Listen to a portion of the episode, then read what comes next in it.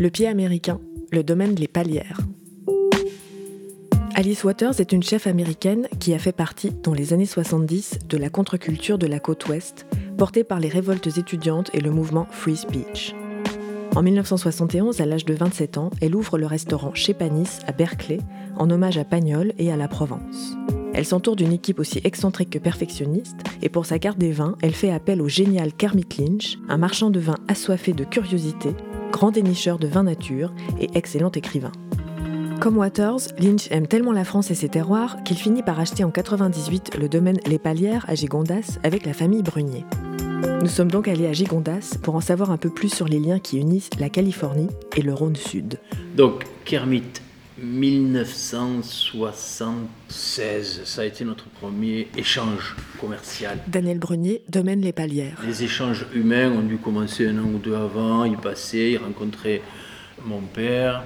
Après, Kermit, à ce moment-là, a monté son entreprise. Donc euh, à Berkeley, il a monté son petit magasin et qui a, qui a fonctionné parce que rapidement, il s'est fait une politique très stricte au niveau du sourcing.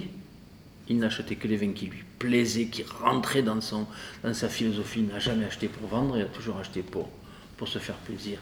Deuxièmement, il a été le premier à transporter des vins en conteneur frigo jusqu'en Californie, parce que vous imaginez ce que fait le, vin en passant par le détroit de Panama, remonter le Pacifique, ça fait quand même des bornes. Et en plein été aujourd'hui, ou même, même à partir du mois de juin, les vins arrivaient vraiment cassés aux États-Unis. Donc ça a été le premier à avoir des vins frais sur le marché. Un des premiers parce qu'il y avait une autre maison qui a commencé en même temps que lui.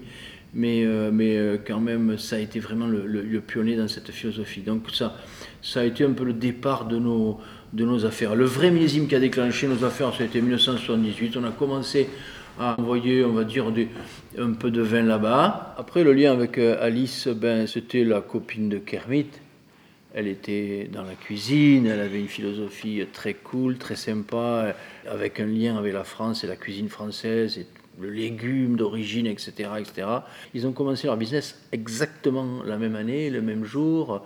Elle a ouvert chez Panis en même temps que lui, il a créé son, Carmélite Merchant. Donc vous imaginez que la carte des veines chez Panis, c'était la carte de Lynch, c'était exactement la même. C'était vraiment notre cantine, notre ambassade, c'était tout quoi. Kermit et, et Alice, c'était vraiment, ils étaient très liés. Maintenant, je pense qu'elle a une petite fondation, elle crée des jardins, elle crée des cantines bio dans les écoles. C'est une fille formidable.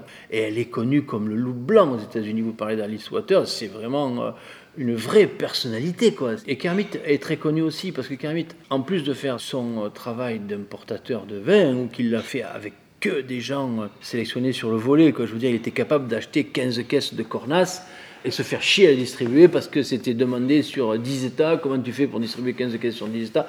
C'est la merde, mais lui, il les voulait, il voulait les faire rentrer parce que c'était son Cornas préféré, etc., etc. Il est capable de faire des trucs comme ça capable d'acheter 10 Italiennes du même village, ou de Corse. Hein. C'est vraiment quelqu'un de passionné qui va jusqu'au bout. Il se fout de la logistique derrière. Après, maintenant, il y a quand même du monde qui s'occupe de tout ça. Les vins du domaine Les Palières n'entrent pas, selon la famille Brunier, dans la catégorie des vins nature. Alors on a mis les pieds dans le plat et on a parlé produits systémiques, intrants, soufre et autres tabous. On sait que c'est négatif d'en mettre. Édouard Brunier, maître de chai. On sait que c'est négatif de ne pas en avoir du tout. en tout cas, on n'est pas en capacité aujourd'hui de faire le vin qu'on aimerait sans en mettre. Parce que je pense que c'est comme tout, comme la filtration, comme tout ça. C'est génial de ne pas filtrer. Nous, on filtre plus. Mais une année où le vin il est trouble, on va pas s'amuser à pas le filtrer. C'est débile de mettre du vin trouble en bouteille. Et, aujourd'hui, ça, peut être la mode, suivant euh, où on va boire des canons. En fait, c'est notre erreur de ne pas avoir su comment faire que le vin ne soit pas trouble au moment de la mise en bouteille. Donc on le filtre cette année et l'année prochaine, on va faire différemment. Et pour le soufre, on réfléchit pareil. Il y a des années où on arrive à avoir des doses qui sont très basses. Je veux dire, 2016, 2017, ça marche. 2018, on a rentré des raisins qui avaient eu un peu des soucis en vigne et tout. Ça a été plus compliqué parce que ça a combiné. Euh, il avait moins l'effet qu'on attendait d'habitude. Donc les doses étaient un peu plus hautes. Quand on parle de doses hautes, on a bouteille du vieux télégraphe aujourd'hui à 45-50 de total. Et sur des doses hautes, sur des doses basses, on est à 30-35. Il y a des natures qui en mettent autant que ça. Quoi. Mais du coup, l'idée, c'est que si on n'y arrive pas, eh ben, ben, c'est pas grave, on met un peu plus de soufre et on va comprendre pourquoi. Voilà, essayer de réfléchir à comment arriver à baisser, mais tout en gardant la qualité qu'on a.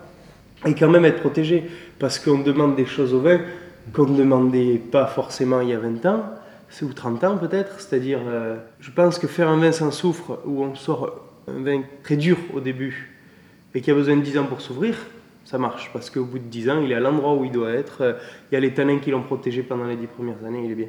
Aujourd'hui, on nous demande quand même de sortir des vins qui sont plus ou moins prêts dans les premières années et en plus qui vont vieillir. Donc il faut arriver à, trouver tout cet équilibre. Quoi.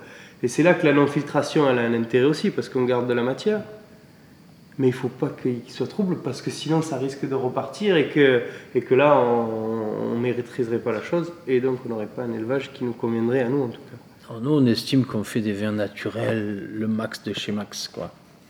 Que ce soit en vigne, où on n'est pas certifié bio, mais on travaille exactement comme, euh, comme, si, on est, comme si on était bio. Oh oui. Jusqu'à aujourd'hui, ouais. Enfin, on ne s'est pas laissé.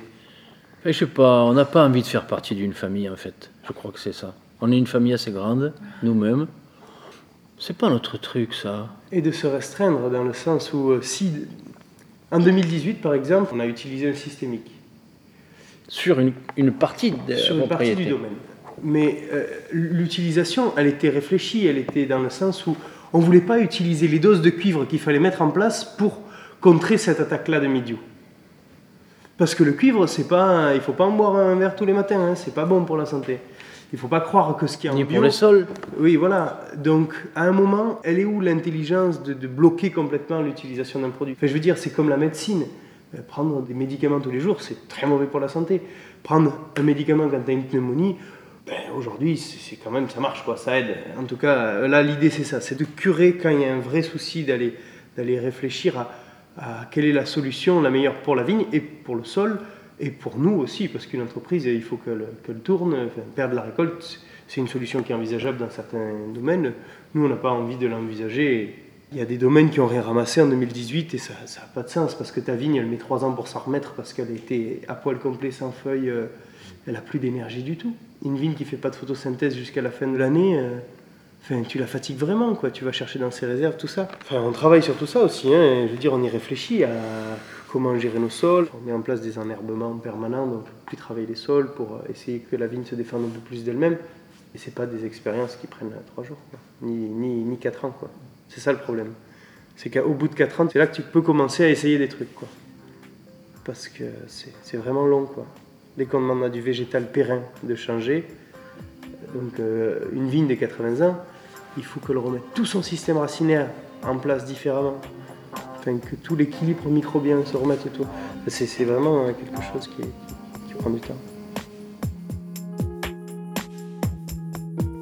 Le pied américain, le domaine Les Palières, est une émission écrite et réalisée pour Radio Vino. Écriture et réalisation, Marie-Ève Lacasse. Montage et musique originale, Laurent Le Costumaire.